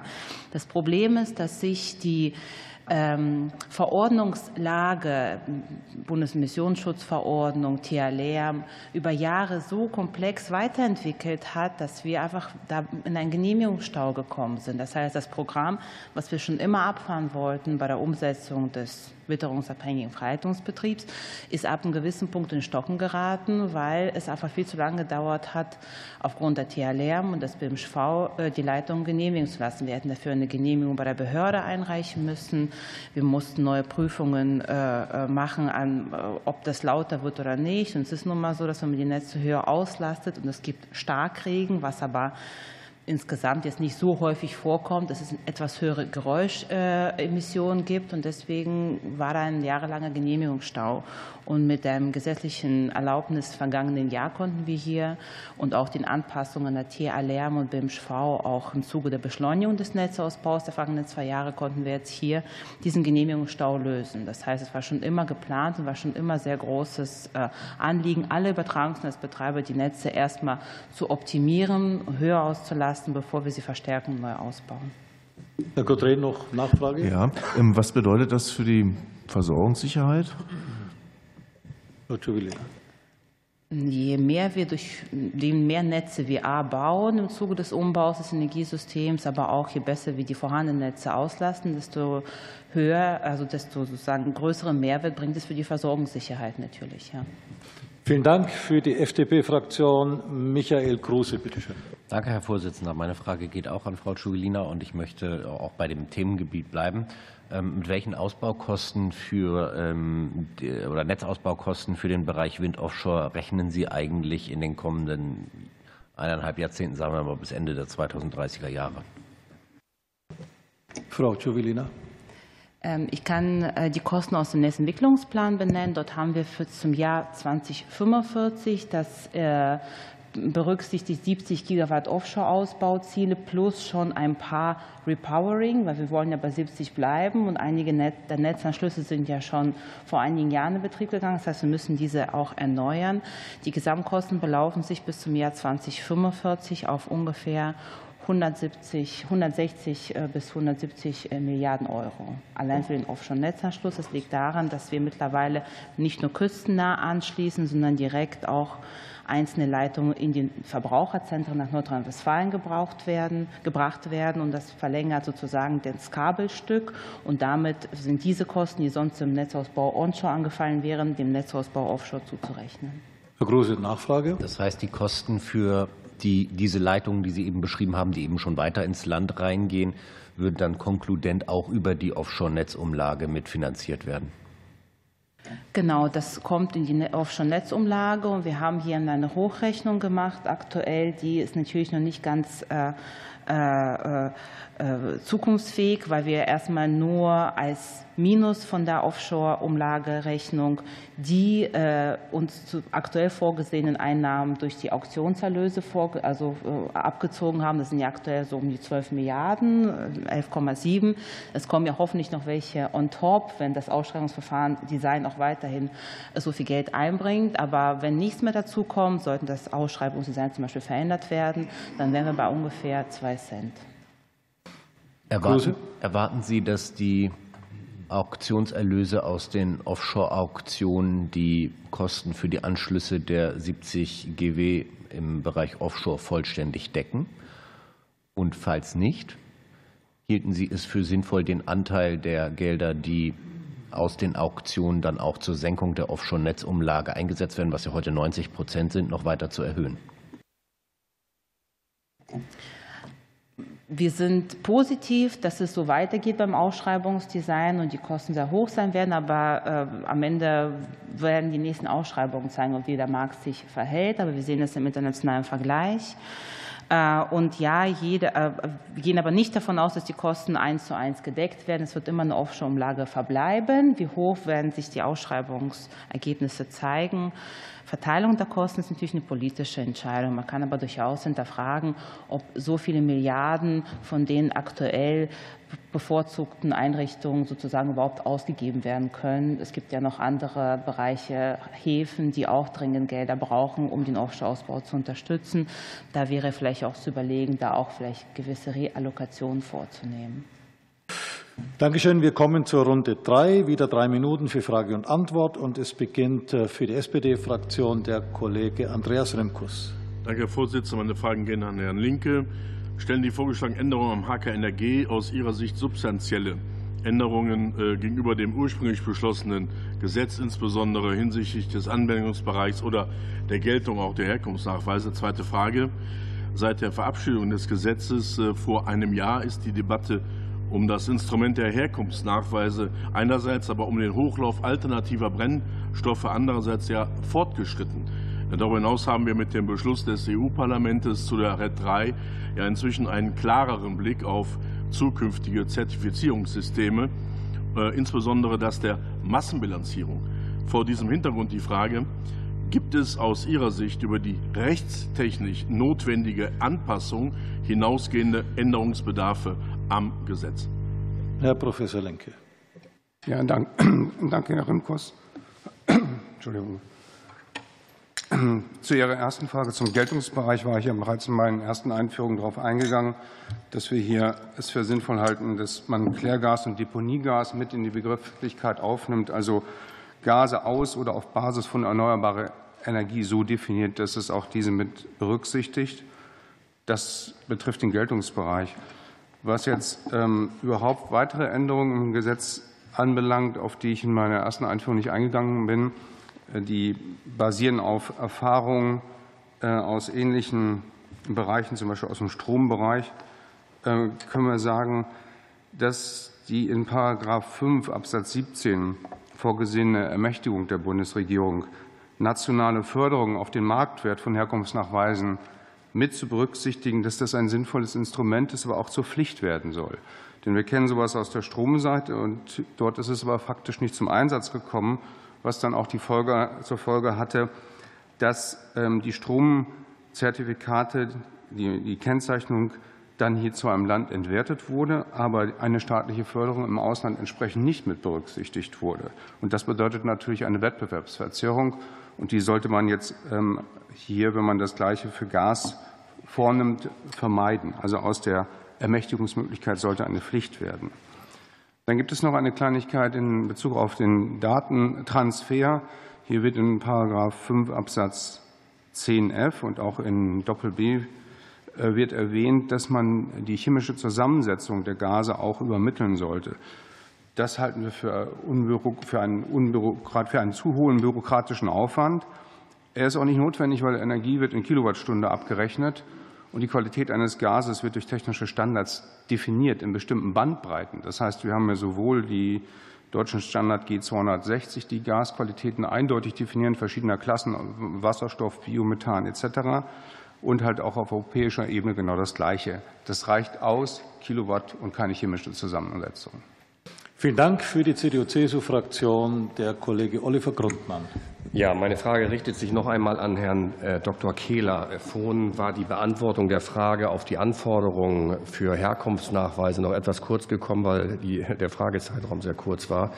Ähm, was würden Sie dabei im internationalen Handel noch zugrunde legen, was besonders beachtenswert ist? Und darüber hinausgehend die Frage, welchen weiteren Handlungsbedarf sehen Sie über das Herkunftsnachweisregistergesetz hinaus, um die Chancen, die Herkunftsnachweise für den Markthochlauf von Wasserstoff und Biogas liefern können, auch zu erschließen. Herr Kehler. Ja, danke für die Gelegenheit, das noch mal etwas detaillierter auszuführen. Ähm, denn das Thema Herkunftsnachweise äh, sollte tatsächlich eine hohe Beachtung in der Diskussion auch genießen und entsprechend sorgfältig sollte auch die Ausgestaltung auch sein, weil neben der Infrastruktur ist das die zweite Säule, um einen Wasserstoffmarkt, einen Wasserstoffhochlauf zu gestalten. Erst durch Herkunftsnachweise wird Wasserstoff äh, oder auch seine Derivate handelbar. Und das ist ja auch das, was wir brauchen, um ein Kernnetz beispielsweise zu füllen oder auch beispielsweise in äh, wasserstofffähigen äh, Gaskraftwerken äh, dann auch den richtigen Brennstoff zu erhalten. Wir sehen, dass wir hier innerhalb Europas auch die klaren Vereinbarungen treffen müssen, dass diese Handelbarkeit nicht nur innerhalb der nationalen Grenzen organisiert wird, sondern dass es tatsächlich einen europaweiten Handel gibt. Wir sehen drei Kriterien als äh, maßgeblich, die für die weitere Ausgestaltung angelegt werden sollten. Zum einen sollte tatsächlich der Treibhausgasfußabdruck in den Mittelpunkt äh, der Diskussion gerückt werden. Das heißt, andere Faktoren, wie sie jetzt bereits auch schon im Gesetz angelegt sind, sollten für die weitere Ausgestaltung, auch vor allen Dingen für die Handelbarkeit, nicht maßgeblich sein. Zweiter Punkt ist, äh, diese Herkunftsnachweise sollten in allen Sektoren gleichermaßen auch angewendet werden. Wir sehen, dass die Nachfrage praktisch, aber auch regulatorisch in verschiedensten Sektoren jetzt angelegt wird. Wir sehen es im Heizungsgesetz, wir sehen es ähm, in der Frage der zukünftigen Kraftwerke, wir sehen es natürlich auch im Verkehr und anderen Sektoren. Äh, hier ist es in jedem Fall zu empfehlen, sektorübergreifend einheitliche Standards zu etablieren. Und innerhalb von Europa sollten wir auch tatsächlich äh, die physische Lieferung von dem Handel der Zertifikate entkoppeln, damit dann auch der lokale Aufbau einer beispielsweise Wasserstoffproduktion äh, so gestaltet werden kann, dass man die Potenziale, die sich im Süden oder im Norden ergeben, auch für uns hier nutzen können, ohne dass bereits die entsprechenden Wasserstoff-Backbones gebaut werden. Es ist jedenfalls zu begrüßen, dass internationale Abkommen geschlossen werden. Hier ist diese Initiative äh, der Regierung im Rahmen der COP in jedem Fall ein, ein ganz wichtiger Schritt. Die teilnehmenden Länder sind äh, maßgeblich auf der Abnehmerseite und auch auf der Anbieterseite zu finden. Äh, das ist ein sehr gutes, ein wichtiges Fundament. Innerhalb dieses Kreises müssen nun auch Definitionen getroffen werden und gefunden werden, die für die Abnehmer, aber eben auch für die Anbieter gleichermaßen passen. Wir müssen zusehen, dass wir keine Randbedingungen formulieren, die beispielsweise in anderen Energiesystemen nicht erfüllt werden können. Themen wie Additionalität oder Ähnliches äh, sind in den USA beispielsweise nicht abbildbar. Vielen Dank. So, jetzt sind wir wieder bei Bündnis 90 Grüne. Frau Nestle. Herzlichen Dank. Äh, diesmal möchte ich meine Frage gerne an Herrn Rink äh, richten.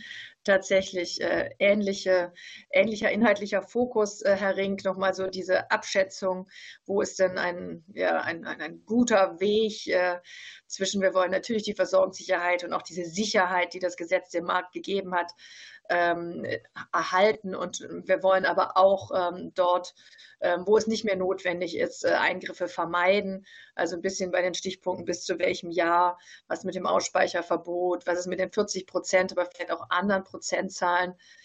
aber auch gerne an Sie nochmal die Frage, wir hatten ja eben die, diese Frage der Zertifizierung und dass sie europarechtlich vorgeschrieben ist. dann war der Hinweis, naja, man kann es ja vielleicht in der Umsetzung unkompliziert machen. Hätten Sie da konkrete Ideen, wo tatsächlich im Gesetzentwurf Dinge unkomplizierter formuliert werden könnten? Oder geht es dann sowieso eher um die untergesetzliche Ausführung später? Danke.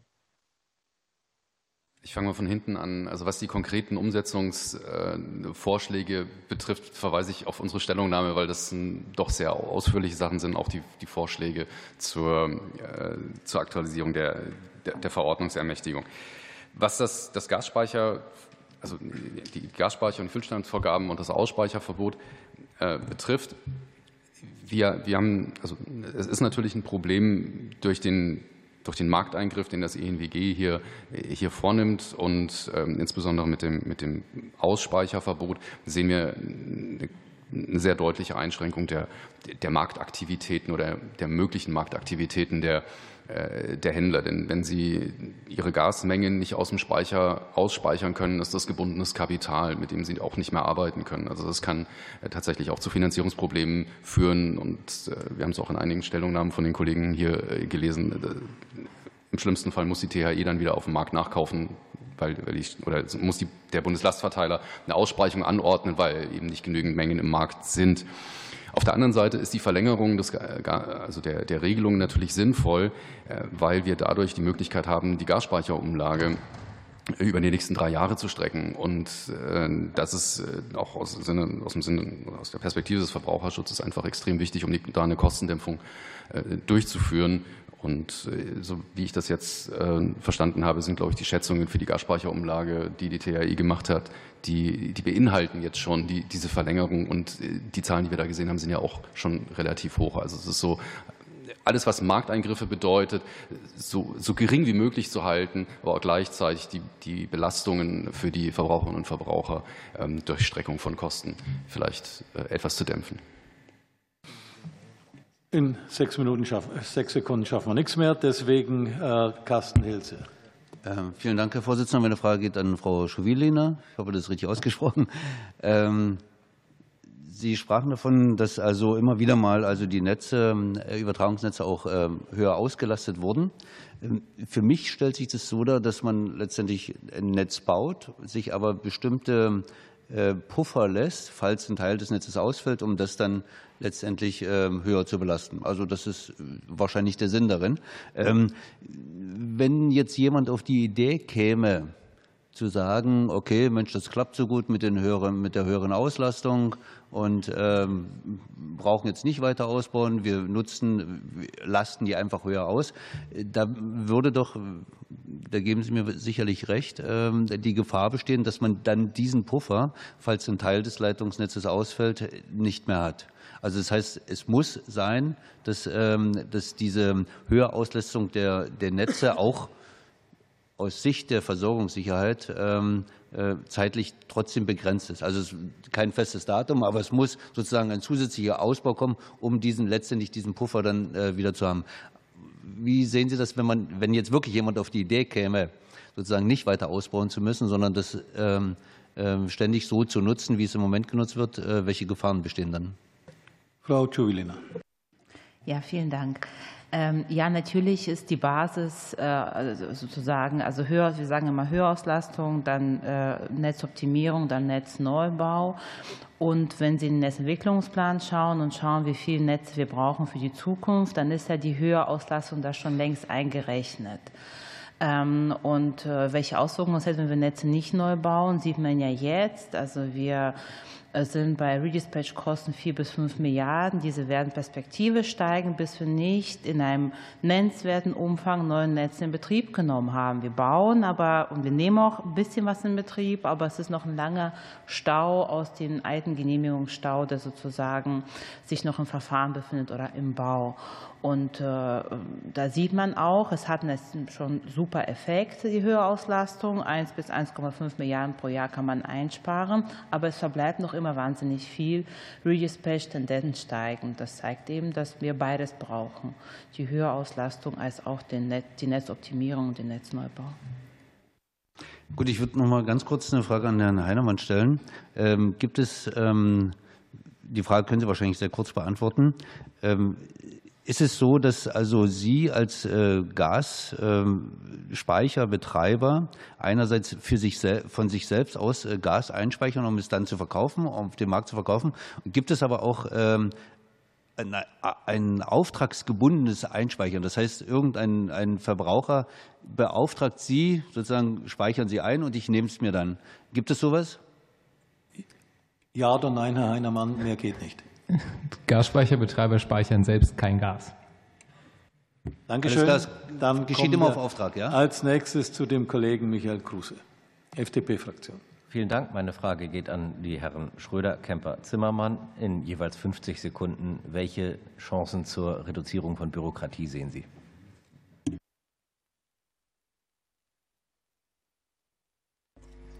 Äh, dann beginne ich. Äh, also ähm, es gibt einen bestimmten Bürokratieaufwand hier, der auch äh, beziffert ist, auch mit Kosten hinterlegt, Personalstellen etc. im BMWI. Ähm, BMWK.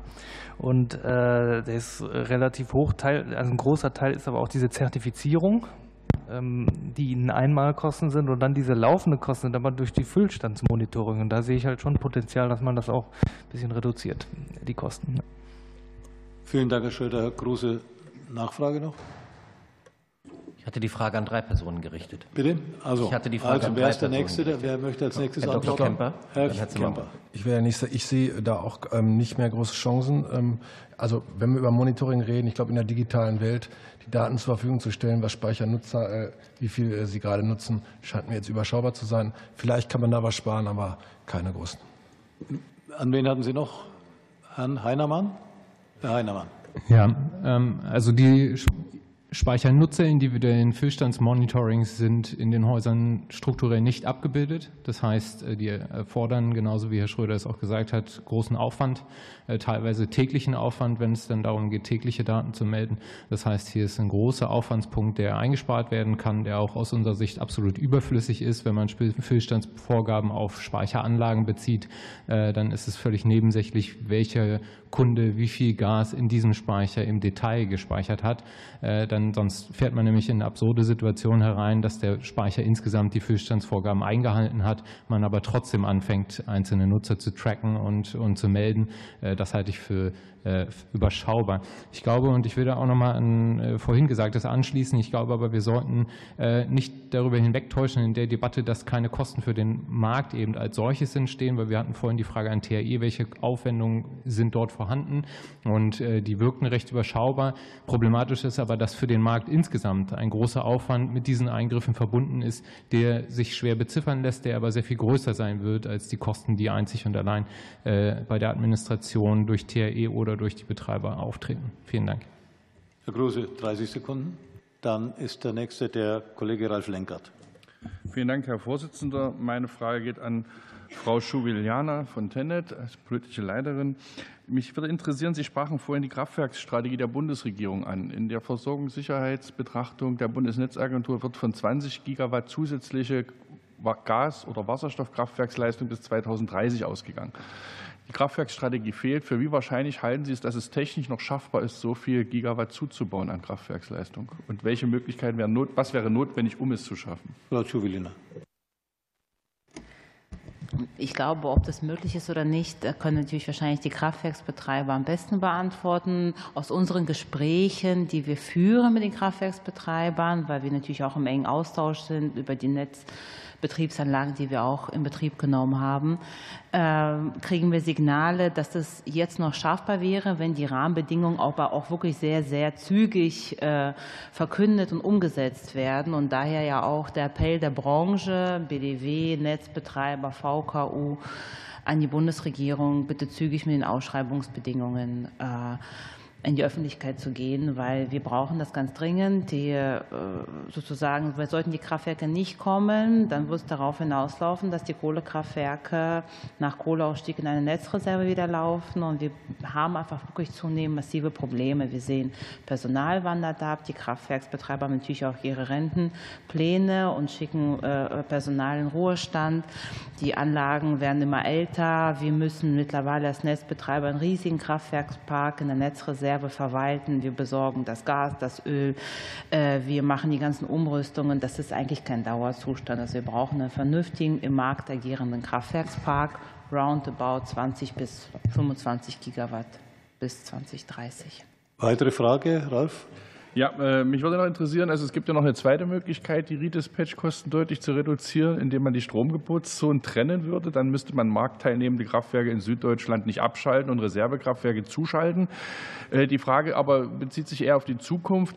Äh, Wäre es aus Sicht der Netzbetreiber nicht auch förderlich, wenn man die zukünftigen Kraftwerksstandorte besser definieren würde und netzdienlicher definieren würde und nicht frei dem Gustus der Betreiber, der Kraftwerksbau überlassen würde? Frau Schuvilina.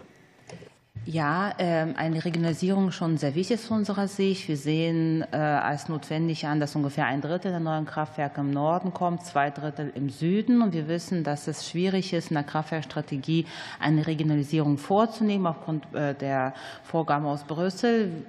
Aber wir erwarten schon, dass der Markt auch einen gesunden Menschenverstand an den Tag legt und die Kraftwerksbetreiber ihre Kraftwerke dort bauen, wo gerade Kraftwerke stehen. Und wenn im Süden Kraftwerke vom Netz gehen, und dort ist ja auch, wenn man schaut, auch eine Gasinfrastruktur, dort kommt es auch ein Wasserstoffnetz, die Kraftwerke dann schon auch an der richtigen Stelle entstehen. Denn die Situation im deutschen Markt ist ja allen Beteiligten bekannt, auch den Kraftwerksbetreibern. Vielen Dank. Wir kommen zu Runde vier. Wieder die allerselben Bedingungen. Drei Minuten Frage und Antwort. Es beginnt der Kollege Bergt, SPD-Fraktion. Herzlichen Dank, Herr Vorsitzender. Ich mache es auch recht kurz. Ich habe zwei Fragen. Eine richtet sich ähm, an ähm, Dr. Kemper von äh, THE. Ähm, wo würden Sie gegebenenfalls eine Massenbilanzierung in Deutschland ansetzen? Das heißt also das Tracking der Massenbilanzierung. Sehen Sie die Marktgebietsverantwortlichen da in der Möglichkeit, das durchzusetzen? Und dann nochmal an Herrn Heinermann von Ines. Ähm, haben Sie schon äh, eine Perspektive, wie sich ähm, die Speicherstrategie, Entschuldigung, die ähm, Wasserstoffstrategie auf die Speicher auswirken wird? Also wird es Umwidmungen geben? In welchem Maße wird es die geben? Denn wenn wir uns anschauen, welche Volumina da anstehen, ähm, sind wir etwa bei 50 bis 80 äh, Terawattstunden an Wasserstoff. Die müssen irgendwo hin. Es wäre gut, wenn sie irgendwo blieben und dann irgendwo wieder herkommen könnten. Deswegen die Frage in Ihre Richtung. Vielleicht erst, Herr Dr. Frage an Herrn Kemper. Bitte schön. Ja, vielen Dank für die Frage. Ähm, ja, der Aufbau einer Massenbilanzierung, also zumindest glaube ich, ist es einleuchtend, dass die Marktrolle Marktgebietsverantwortlicher dafür wahrscheinlich prädestiniert ist, weil die äh, technischen Gegebenheiten eigentlich ja schon da sind. Ähm, das Wissen darüber ist da. Also ich wüsste jetzt auf den ersten Blick nicht, wo man das effizienter darstellen könnte. Ähm, aber ganz tief sind wir natürlich da auch noch nicht reingegangen. Aber insofern die Antwort ist ja, wir könnten das. Ja, denn äh, zur Perspektive Wasserstoff für die Speicher. In der Tat ist es so, dass ein sehr hoher Bedarf sich äh, aus den Langfristszenarien, insbesondere des BMWKs, ergibt, äh, der, wenn man elektrifiziert, konkret bei 74 Terawattstunden Wasserstoffspeicherkapazität liegt. Ähm, das wirkt im Vergleich zu den Gasspeicherkapazitäten 256 Terawattstunden recht gering. Es ist aber so, dass wir aus diesen Bestandskapazitäten heraus eine Wasserstoffspeicherfähigkeit von 32 Terawattstunden entwickeln können, sodass sich auch ein erheblicher Zubau ergeben wird. Ähm, dieser Zubau und auch die Umstellung äh, erfordert lange Jahre Vorlaufzeiten. Wir reden zwischen sechseinhalb bis elf Jahre im Fall des Neubaus. Ähm, das strategisch zu adressieren ist noch nicht umfänglich erfolgt, soll bis zum Sommer allerdings erfolgen. Ähm, und hier glaube ich, braucht es vor allem im Kern äh, eine Förderstrategie, die es ermöglicht, Investitionssicherheit zu generieren, sodass auch tatsächlich Investitionen dort fließen können. Das ist, glaube ich, eine ähnlich gelagerte Situation wie beim Kernnetz, äh, wo einfach äh, die Aktivitäten der, des Marktes auf einen komplett unterentwickelten Markt stoßen insofern noch es an allen Ecken an, an Sicherheiten für die Investitionen letztlich fehlt. Darüber hinaus sollte sicherlich auch das Thema der Beschleunigung der Verfahren für das Thema der Wasserstoffspeicherentwicklung eine große Rolle spielen in der Strategie. Wir empfehlen im Übrigen auch den Einsatz von Differenzverträgen. Bleibt fertig? Ja, gut. Dann kommen wir zu dem Kollegen äh, Thomas Gebhardt für die CDU-CSU-Fraktion. Ich hätte eine Frage an Herrn Rink vom BDEW.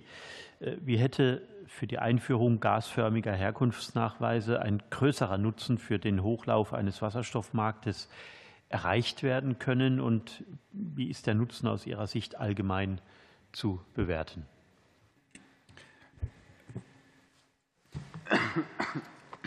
Entschuldigung. Herr Rink. Ähm, ja, ich hatte, ich hatte es in meinem eigenen Statement ja schon, schon ein bisschen angerissen, dass ähm, das Wichtige ist tatsächlich einen, einen ökonomischen Mehrwert für den Herkunftsnachweis zu definieren, also ihn aus diesem reinen Nach, also diesen Charakter des reinen Nachweisinstrumentes äh, wegzunehmen und ihn für die ähm, ja, zuzulassen für mengenmäßige Anrechnungen ähm, für, für bestimmte, ja, zum Beispiel die, die 65 Prozent Ziele im, äh, im, im Wärmemarkt. Äh, Herr Keller hat es auch schon angesprochen, der nationale Handel, internationaler Handel für, für Herkunftsnachweis ist absolut wesentlich mit dem entsprechenden Tracking, auch was da an Förderungen dahinter ist, dass wir auch eine, eine, eine Wertanrechnung oder das, das Werttracking für die, für die Herkunftsnachweise entsprechend haben können. Ähm, die Regelung, die jetzt im Herkunftsnachweisregistergesetz drin ist, dass man eben äh, Herkunftsnachweise für, für Fernwärme nur auf die entsprechenden Netze beschränken kann. Das sehen wir dann tatsächlich als Hindernis an, weil eben die Netze unter Umständen recht klein sind oder nicht alle verbunden sind. Das ist ja nicht wie im Strom- oder im Gasnetz ein Riesenverbundsystem, sodass die Übertragbarkeit von Herkunftsnachweisen und damit auch die, die, die Anrechenbarkeit und die Handelbarkeit der Nachweise massiv eingeschränkt ist. Und äh, wir glauben, dass je mehr man eben die, die Handelbarkeit und damit auch die Übertragbarkeit, die Anrechenbarkeit dieser Instrumente fördert, äh, eben auch ähm, den, den Hochlauf der Wasserstoffwirtschaft und eine Wirtschaft der dekarbonisierten Gase massiv fördern können. Noch eine Nachfrage? Dann kommt die Kollegin Nestle, Frau Nestle. Herzlichen Dank. Ich würde meine Frage noch einmal an Herrn Andreas Schröder richten. Äh, in dem Gesetz sind ja auch Befüllungsinstrumente vorgesehen. Vielleicht könnten Sie äh, dazu noch mal Stellung nehmen, wie Sie die einsetzen. Herr Schröder.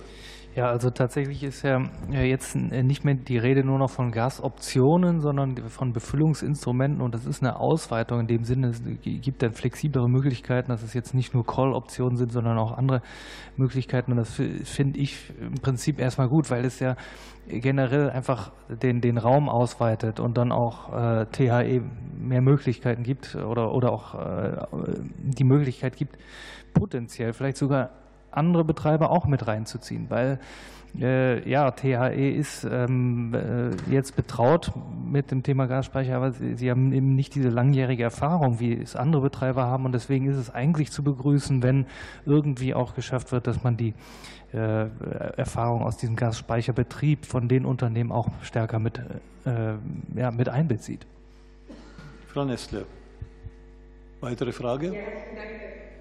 Wenn ich noch kurz Zeit habe, dann Herr Schröder noch einmal eine Nachfrage zum europäischen Kontext. Sie hatten ja gesagt, dass man das auch berücksichtigen muss bei der Frage, ob wir eigentlich noch angewiesen sind auf solche Füllstandsvorgaben, auf so ein Gasspeichergesetz. Vielleicht können Sie da noch einmal ganz kurz ausführen, ähm, welche wir, europäischen Nachbarländer da wirklich relevant sind, welche wirklich nah genug sind, äh, dass sie für unsere Versorgungssicherheit zur Verfügung stehen könnten im Ernstfall. Herr Schröder.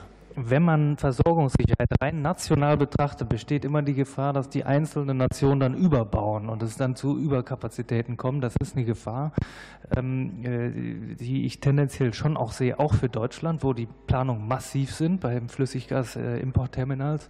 Äh, fraglich, ob wirklich so viel gebraucht wird. Ja, Deutschland hat eine europäische Rolle als Transitland und muss, äh, wenn der Ukraine-Transit dann ausfällt, ab nächstem Jahr wahrscheinlich auch Österreich mitversorgen, wahrscheinlich auch Ungarn und andere Länder. Aber ähm, wir müssen auch betrachten, Deutschland war schon immer im Binnenmarkt extrem stark verbunden, vor allem mit den Nachbarländern äh, Belgien, Niederlande, also die Häfen in äh, Seebrücke und äh, Rotterdam Gate Terminal und jetzt auch Emshaven direkt an der Grenze.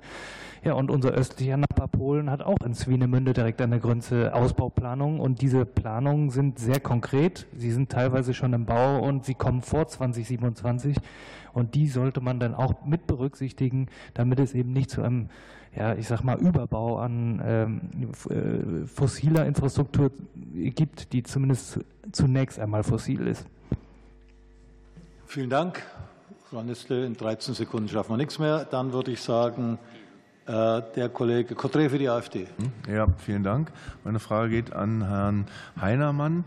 Ähm, wenn wir die Kapazität von ähm, Nord Stream 1 und 2 hätten, jetzt mal unabhängig von der Frage der Sanktionen oder der Bewertung russischen Gases, wenn wir diese Kapazität hätten, ähm, wären dann diese tiefgreifenden Regelungen, wie wir sie hier vorliegen haben, notwendig aus Ihrer Sicht?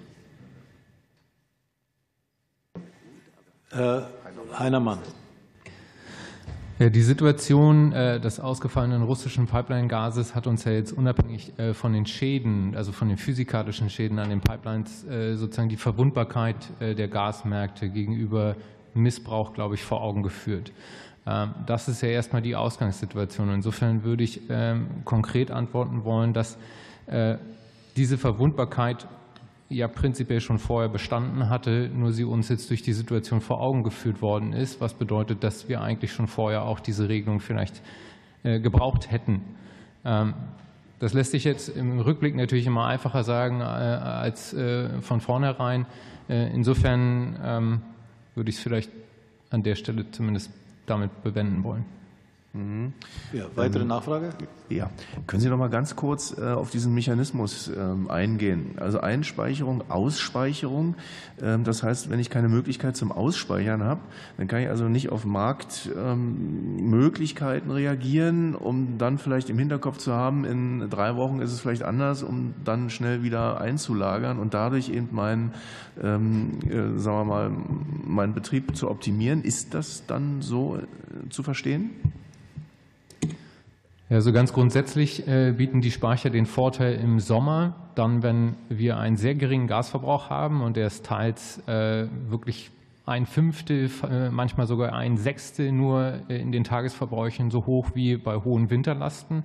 Äh, in diesen Zeiten stehen natürlich Importinfrastrukturen, die wir in Deutschland haben, in weiten Teilen ungenutzt da. Und genau in diese Zeiten stoßen die Speicher, weil dann kann man eben trotz des geringen Verbrauchs Gas nach Deutschland importieren und in den Speichern einlagern. Und das sind klassischerweise auch die Zeiten, in denen die Preise niedrig sind. Das heißt, sie kaufen günstig das Gas zur Speicherung ein.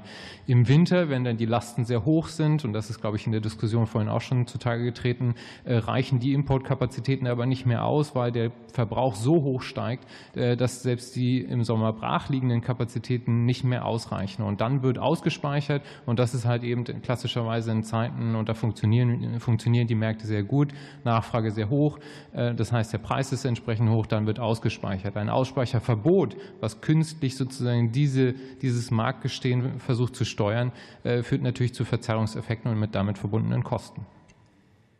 Vielen Dank. Der nächste ist der Kollege Michael Kruse für die FDP-Fraktion. Vielen Dank. Meine letzte Frage geht an Herrn Dr. Kemper. Wir haben ja jetzt äh, im Prinzip hier die Konstruktion vorgesehen, dass die Gasspeicherumlage oder die Refinanzierung der Kosten, die im letzten Jahr angefallen sind, bis 2027 ähm, gestreckt werden. Mich würde einmal interessieren, welcher Teil dieser Kosten entfällt sozusagen auf die Streckung, also beispielsweise Finanzierungskosten sind dann ja länger, wenn, wenn sozusagen Sie eine, äh, die entsprechenden Erlöse erst später erzielen. Also welche Kosten entstehen dadurch, dass die Umlage hier bis 2027 gestreckt wird und nicht beispielsweise schon in den Jahren 24 und 25 generell ähm, ähm, refinanziert wird? Ja, bitte schön, Herr Kemper. Ähm, ja, genau, wie vorhin schon äh, ausgeführt. Also das sind dann vor allen Dingen ähm, die Zinskosten, die an die KfW bezahlt werden. Ähm, das, äh, da finanzieren wir uns derzeit bei ungefähr vier Prozent, wenn wir einen Kredit in Anspruch genommen haben. Es kommt natürlich jetzt darauf an, äh, wie viel wir erlösen.